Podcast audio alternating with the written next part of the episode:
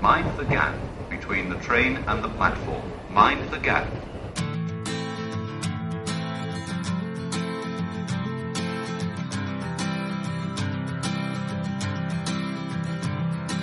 Duerme el viento y el sol quema tus mejillas.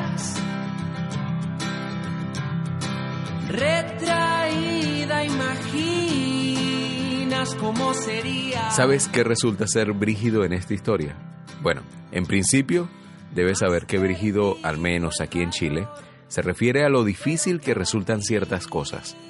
Y creo que eso ha sido a lo que me he enfrentado en este proceso.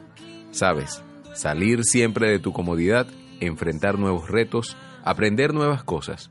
Aunque no es algo que cueste, por así decirlo, a veces sí es complicado asumir nuevas realidades. Por ejemplo, aprender técnicamente otro idioma, donde incluyen palabras como brígido, pero sigue siendo el mismo español que aprendimos de pequeños. Otra cosa que ha sido complicado, el clima. Empezando por el hecho de tener un espíritu caribeño, realmente no sabes lo difícil que es, hasta que pasas por eso. ¿Quién no ha tenido su aire acondicionado a 17 o 16 grados? ¿Quién no ha visto películas del Polo Norte y ve el frío como eso, como una película no más? Pero te topas con el cero y ya tu vida se vuelve una queja existiendo. Pero no para allí. Cuando sigues recibiendo lecciones de la realidad, esa que te golpea y de manera congelante y fuerte, a sus menos un grados ya empiezas a considerar el cero como algo no tan malo de verdad. Acostumbrarse es fácil. Lo difícil es no hacerlo.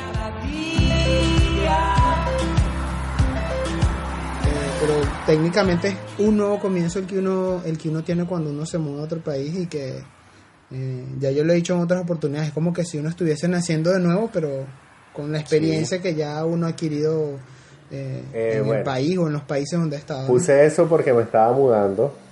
me estaba mudando de, de vivienda. Llegué a, a Santiago a un apartamento que me consiguieron aquí unos familiares en el cual estaba viviendo solo. Eh, me mudé a otro departamento. Esta vez ya no me mudé solo, me mudé con mi novia, que tengo aquí en Santiago. Y colocaba lo de un nuevo comienzo porque, porque sí, porque yo siempre, siempre me imaginé que en algún momento iba a migrar.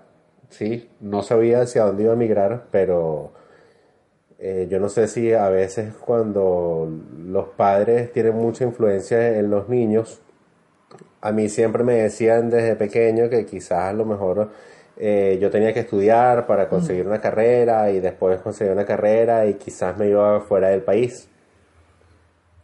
Y bueno, o sea, en algún momento eso puede llegar a convertirse en realidad, como llegó a convertirse en realidad, quizás no de la forma en que uno lo esperaba, porque, a ver, yo cuando empecé a estudiar periodismo, eh, no, no te diría, mira, estudié periodismo porque era lo que me apasionaba, pero cuando ya eh, empecé a desarrollar la carrera me empezó a gustar. Y obviamente una de las cosas eh, de, del periodismo es la internacionalización que pudiese tener uno como profesional. Eh, gracias a Dios tuve la oportunidad de, de viajar mucho siendo periodista en Venezuela. Y pero bueno, por diferentes situaciones eh, personales, no digamos ni siquiera profesionales y quizás un poquito sí el país, porque eso sí al final termina influyendo, yo me vi en la, eh, tomé la decisión de emigrar. Cuando yo me fui con la decisión de emigrar, eh, no quise hacerlo como que, ay no, mira, me voy a emigrar porque voy huyendo o porque estoy saliendo de algo, no lo hice con la intención de que, bueno, puedo empezar eh, en otra parte desde cero. Quizás eh, es complicado empezar de cero, pero sí veía que había más posibilidades. Y cuando llegué a, a Santiago el 7 de marzo lo vi como eso, un, un nuevo comienzo en todos los aspectos de mi vida. Y era una de las publicaciones que yo puse, sobre todo cuando cumplí eh, años en junio, que ya tenía dos meses acá, eh, era un nuevo comienzo en todas mm, etapas de mi vida. Y cuando me mudo, es otra vez un nuevo comienzo. O sea, eh, yo lo estoy tomando como por etapas, ¿sí? Primero fue la etapa de llegar solo, de, de vivir solo aquí, pero entonces ahora me estoy mudando en pareja y son cosas que, que uno tiene que ir desarrollando. Y bueno, estuve en un empleo, eh, quiero irme a otro empleo y cada empleo que vaya pasando o cada situación la voy a tomar así como un nuevo comienzo y eso no tiene que, que sentirse como que las cosas van mal, al contrario, uno tiene que aprender de cada experiencia que, que uno está viviendo, ya sea solo, o sea eh, laboral, o sea de vivencia, todo esto te va dejando enseñanzas que tienes que ir aplicando en el futuro. este, eh, eh, obviamente comenzar de cero implica muchos, eh, eh, digamos, retos o desafíos porque eh, hay gente que dice ese tema de, de salir de la zona de confort y, y digamos que uno pudiera tener un sentido de adaptabilidad que, que, que puede estar muy desarrollado porque bueno, quizás la experiencia de haber viajado a otros eh, a otros países, eso te da como un poquito más de perspectiva. Pero para ti, ¿qué, qué pudo haber sido como un reto, digamos un proceso que, eh, que en el cual pudieras hasta ahorita o hasta este momento estar asumiéndolo? O sea, eh, bueno, el idioma creo que puede ser sencillo, eh, más en un país latino, pues ya decirte, bueno, estoy todavía aprendiendo el idioma porque quizás también la cultura, la televisión ha influido mucho en eso. Pero algo que, que para ti haya sido como que me digas, mira, estoy todavía en este proceso porque eh, es algo que, que no lo conocía de lleno, no lo conocía tan ampliamente, sino que más bien estoy aprendiendo, lo estoy desarrollando en Bueno, este a ver, son muchas cosas, porque yo creo que uno no puede terminar de decirte que uno se va a adaptar en un mes, dos meses, tres meses, eh, quizás mentira. O sea, yo he conocido gente aquí que tiene seis, siete años y todavía dice no, no se adapta. No es que no me adapto porque, ay, que no rumbiamos como en Venezuela, no. Eh, no me adapto porque hay diferentes eh, formas de ser, ¿no? De, de las personas. Aquí la- las personas tienen una forma completamente de ser distinta al venezolano, que ciertamente uno se da cuenta que, bueno, el venezolano es como más, eh, digamos, extrovertido, que le gusta hablar, que le gusta gritar, aquí la gente es callada, entonces siempre hay como un grupo de venezolanos que está gritando, entonces todo el mundo lo- pela los ojos y lo ve, eh, ese tipo de cosas, pero yo creo que lo más difícil de adaptarse, y aquí es donde entra lo de las publicidades estas y los chistes de que los chilenos hablan muy rápido y no se le entiende.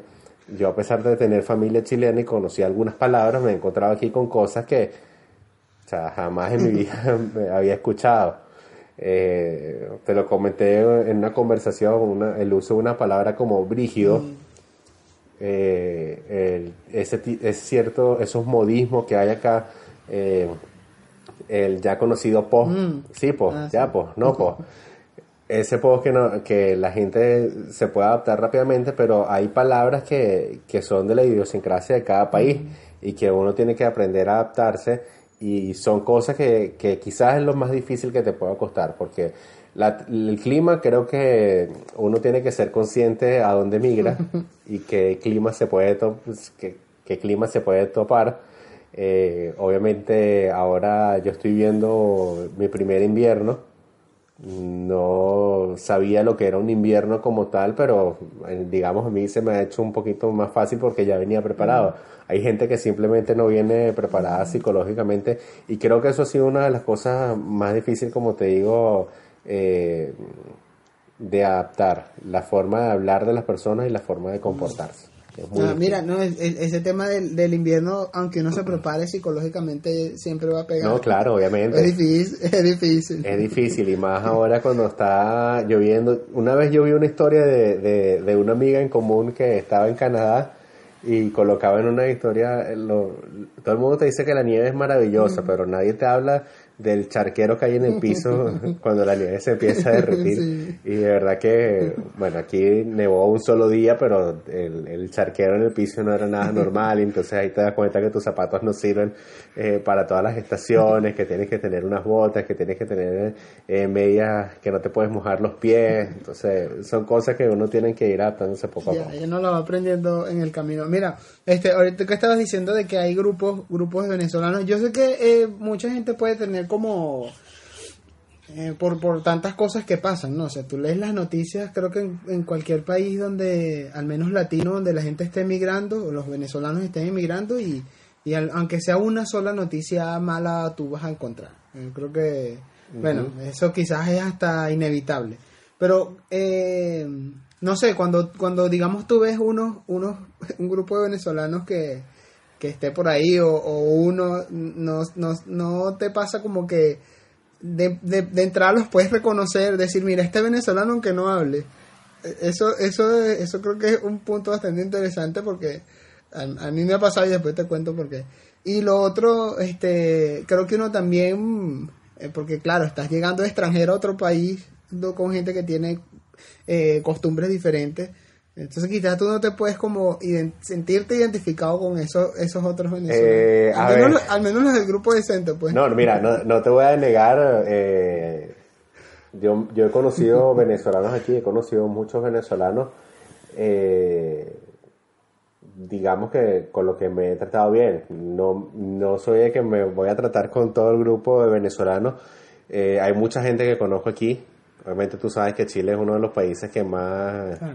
eh, migrantes venezolanos ha recibido. Está cerca de los 700 mil venezolanos que ya viven acá en, eh, en Chile. Entonces, imagínate que eh, es muy común que a donde tú vayas encuentres a alguien, por lo menos acá en Santiago, hablando, hablando como venezolano. Eh, los venezolanos, yo no sé si para bien o para mal, son muy fáciles de identificar acá, porque la mayoría anda ataviado con algo de Venezuela, ya sea con la chaqueta, con la gorra, eh, no sé, con una bandera, eh, cualquier cosa que los identifique como venezolanos o franelas, de- franelas de béisbol. Eh, Leones del Caracas, Navegante del Magallanes, Águila del Zulia, Maracucho. Y si no lo reconoces porque andan así vestidos, ya cuando están hablando, como te decía, eh, ahí te das cuenta que son ellos, pues que son los venezolanos. Eh, pero bueno, eso también lo hace sentir a uno un poquito, digamos, en casa. O sea, no, no, te, no te alejas tanto de la realidad y bueno, muy chévere que, que haya, que haya eh, gran cantidad de venezolanos en otro país. Eh, chévere en el sentido de que, de que te pudieras conseguir a otra gente, ¿no? Cada quien eh, verá por qué elección está en ese país o, o por qué decisión eh, está aquí o cuál es su situación Mm, familiar, claro. son cosas muy distintas. Pero eh, siempre es bueno conseguirte a algún venezolano y creo que los venezolanos siempre tienen eso de que así nos encontramos en la calle, entonces ah, sabemos que somos venezolanos, nos saludamos, nos tratamos bien, como también hay venezolanos que ven a otros que, que son venezolanos y quieren tratarlos bien y los tratan mal. Ah, claro, claro, sí, eso pasa. Sí, eso también, eso también pasa. Mira, ¿no, ¿no te ha pasado que te has encontrado a alguien que tú no sabías que estaba allá y de repente te lo Sí. encuentras y, y mira, ¿qué haces tú aquí? Sí, de hecho, los primeros días llegando iba caminando por Plaza de Armas, que es uno de los sitios aquí, eh, digamos, populares de Santiago, y de repente me agarran el brazo así y me dicen, Luis, y yo volteo así como asustado, así como que quién es este. Y era un, una persona que había conocido hace poco, un, un camarógrafo de un medio en, en Caracas, Mm. que lo conocí el año pasado en octubre. De hecho, yo en octubre había tenido la oportunidad de venir a Chile, él había venido también, y creo que lo conocí esas dos semanas y no lo había visto más. Y de repente cuando vayas, va- voy caminando y me agarra el brazo así, Luis, no, yo llegué ayer y, o sea, yo tenía como una semana y él había llegado ayer. y de verdad que fue bastante, digamos, impresionante eso. ¿no? Y así me he conseguido muchísima gente. La otra vez también iba llegando a mi casa y también escuché un grito, Luis, era un ex compañero de trabajo de Burger King. Yo trabajé en Burger King hace 2004, como 13 años. O sea, 13 años que salí de ahí y me conseguí un chamo que trabajaba en King allá, me lo conseguí aquí también en en Qué Santiago. loco. no, eso sí no, eso sí no me ha pasado a mí todavía. Pero, pero debe ser raro, pues, que estés en un lugar y no sepas que está ahí y de repente te lo consigue.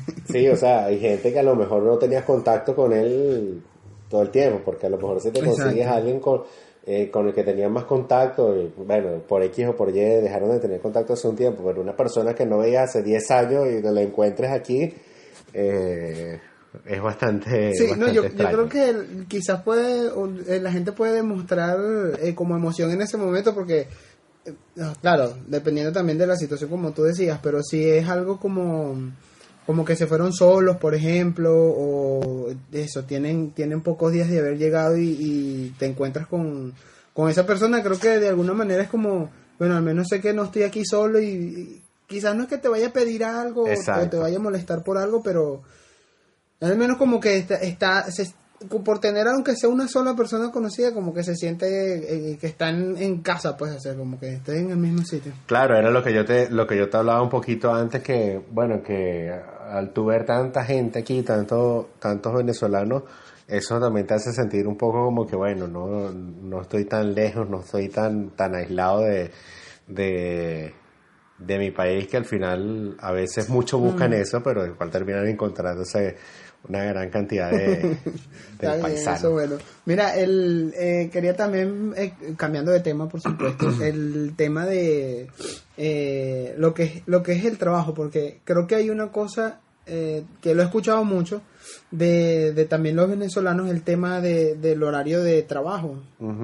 O al menos cuál ha sido tu experiencia en ese, en ese caso de quizás dividir el tiempo, obviamente para dedicarle al trabajo, porque va a ser algo necesario, algo que tiene que hacerse, por, porque si no trabaja, pues de- cómo vas a vivir en el país, y digamos para ocuparse de las otras cosas eh, de la vida, salir, conocer el país donde estás, eh, dormir, tener tiempo para ti, Bueno, etcétera. Yo como te decía al principio, yo me preparé mucho psicológicamente antes de, de venirme para acá y enfrentarme a, a ese tipo de cosas. Eh, yo sabía que las comodidades que iba a tener eh, laborales que teníamos en nuestro país no las vamos a tener en ningún lado. Porque, por ejemplo, allá en, en Venezuela la gente trabajaba ocho horas y en esas ocho horas muchas veces ya estaba la hora de comida o las dos horas. La gente trabajaba antes de do- de 8 a 12 y de 2 a 6. Después trabajaba de 8 a 12 y de 2 a 5. Entonces ya eran menos horas. Eh, o trabajaban, entraban a las 8 de la mañana y ya a las 4 de la tarde se podían ir. Entonces ahí hay 8 horas con una hora de almuerzo. ¿Sí? Entonces la gente ya está acostumbrada a trabajar eso de lunes a viernes. Aquí en Chile la diferencia es que se trabaja eh, 9 horas. Sí, 9 horas más la hora de almuerzo. Entonces son 10 horas. ¿sí? Y, y aquí existen los horarios rotativos. Eh, aquí el único día que quizás mm, que menos se trabaja es el domingo, pero la gente en, la- en su mayoría trabaja de lunes a sábado. Entonces, eso es un choque para, para mucha gente que ya viene acostumbrada y, y obviamente a mí también me pegó, que ya venía acostumbrado a trabajar lunes a viernes o trabajar en otros horarios rotativos, pero con más días de descanso. Aquí eh, tienes que trabajar de lunes a sábado, en, en casos fortuitos. eh, otros tienen que trabajar 7 por 7, ¿sí? o 7 por 1, pero un día rotativo a la semana.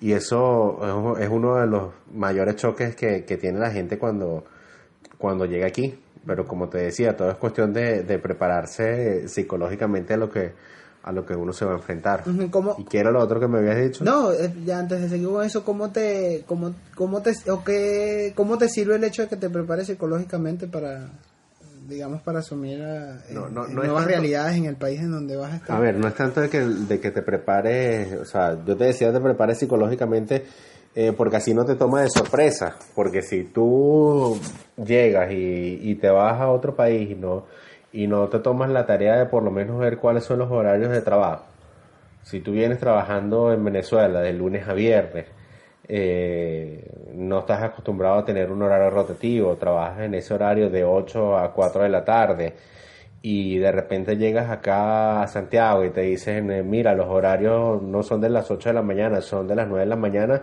tú vas a decir, ah, no, vale, qué sabroso, 9 de la mañana. Por mi madre, no me tengo que parar a las 6 de la mañana. Pero resulta que entrar a las 9 de la mañana implica acá que te tienes que levantar igual de temprano y que por lo menos si te paras a las 7 y media de la mañana todavía es de noche. ¿sabes? Y entonces puedes pararte y entrar a las 9 de la mañana, pero si entras a las 9 de la mañana, sabes que no vas a salir hasta las 5 y media, 6 de la tarde. Y tú dirás, bueno, no es mucho, pero sí, resulta que solamente te dan una hora de almuerzo. Y es una hora de almuerzo, no una hora de almuerzo venezolano. Que tú sabes que era una hora que se terminaba convirtiendo en dos horas. No, es una hora de verdad. Y entonces te terminas cansando más. Y, y si ese horario lo tienes hasta los sábados, entonces terminas un solo día el domingo y el domingo te tienes que levantar temprano porque si te levantas tarde no te rinde el día, pero si te levantas temprano no descansas. Entonces es cuestión de, prepararse eh, psicológicamente, como te digo. Lo bueno es que en otro país mm, y aquí en Chile tienes la, la ventaja del transporte público. Por lo menos hay micros que, que son los, los buses, los autobuses, que funcionan las 24 horas y eso es una ventaja con respecto a, a, lo que sucedía en Venezuela, porque en Venezuela tú podías salir a las 6 de la tarde y, no sé, ibas a un centro comercial y ya a las 10 cerraba el centro comercial y tenías que estar en tu casa a las 10 porque, y bueno, ahora está más temprano porque cerraban por la inseguridad y todo lo demás y, si no tenías vehículos tenías que irte en taxi. Aquí tú a las 10 de la noche puedes salir y puedes ir a caminar a un parque y regresar en un, en un bus a las 12 de la noche, 1 de la mañana a tu casa y sabes que estás tranquilo por ahí, entonces una cosa compensa a la otra, trabajas más pero igual te rinde más el día o, te rinde más la noche para, Mm, para hacer otras Mira, actividades. ah, ya hablando de que me estás diciendo de toda esa cantidad de tiempo que, que ocupan en, en trabajar, este, ¿cómo, ¿cómo haces tú para dividir el tiempo? Porque, este, oye, a veces yo me pongo a pensar, o incluso también me ha pasado, eh, de que te- tienes un horario de entrada y de salida en el trabajo, pero este de repente te toca eh, eso, lo que me dices el domingo, que si te paras tarde no te rinde el día.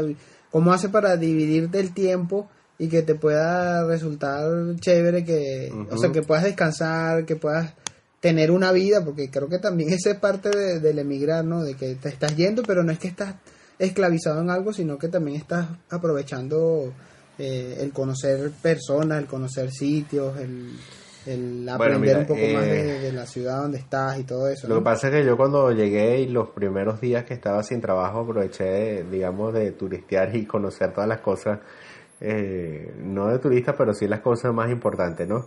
Eh, tratar de, de moverme lo más posible y caminar mucho para conocer la ciudad.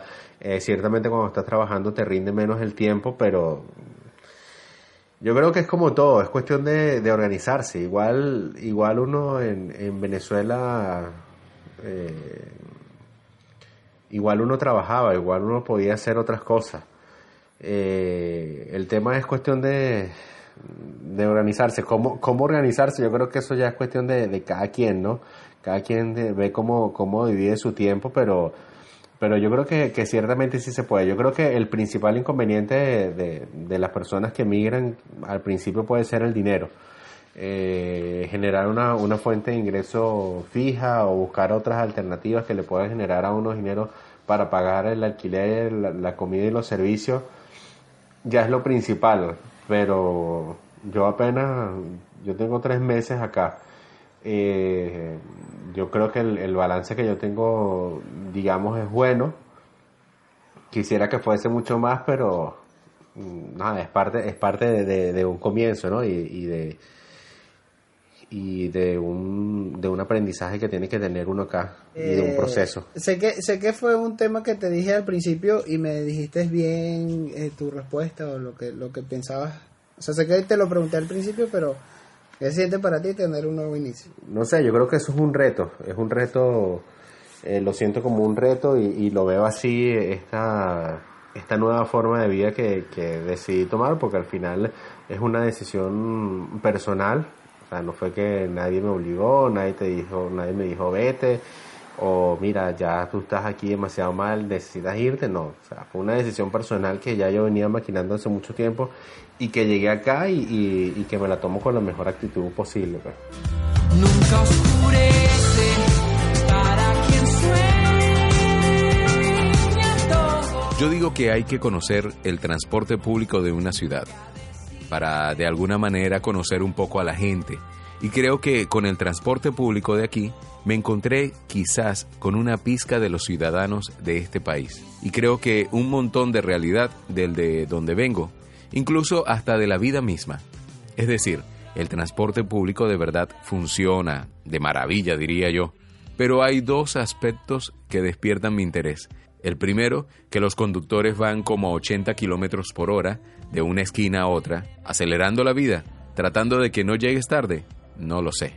Por otra parte, por fuera parece muy bonito el autobús.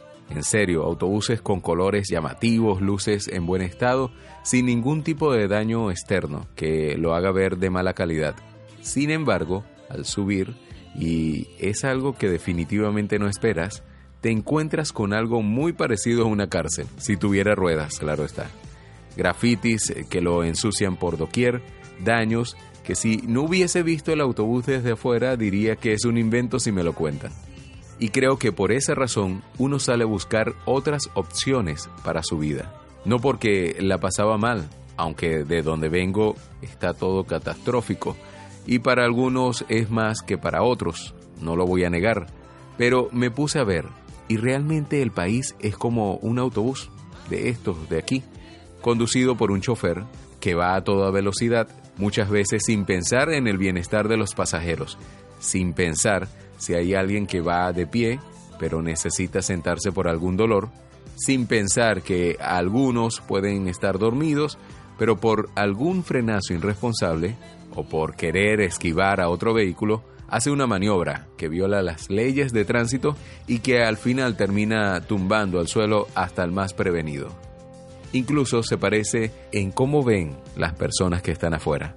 Pero no solo eso, sino también la sensación de prisión que te da este autobús. Porque ¿quién querría estar preso en donde deberían sentir libertad? Preso y avanzando a toda velocidad. Por eso es que en el momento de bajarte del autobús o salir, como prefieras, lo que más llegas a apreciar es la libertad y la esperanza. Y hablando de esperanza, me recuerda mucho a los días de verano, otoño de aquí. El sol, en un sentido retórico, se demora muchas veces para salir, a las 7 o casi 8 de la mañana. Desalentador un poco, pero bueno para quienes nos gusta despertar tarde. Y al final del día, como evitando querer irse, el sol se niega a morir y como la esperanza quiere ser el último en esconderse. Y lo hace, pero no te preocupes, que aunque parezca tarde, como a las 8 de la mañana, estoy seguro que volverá a aparecer.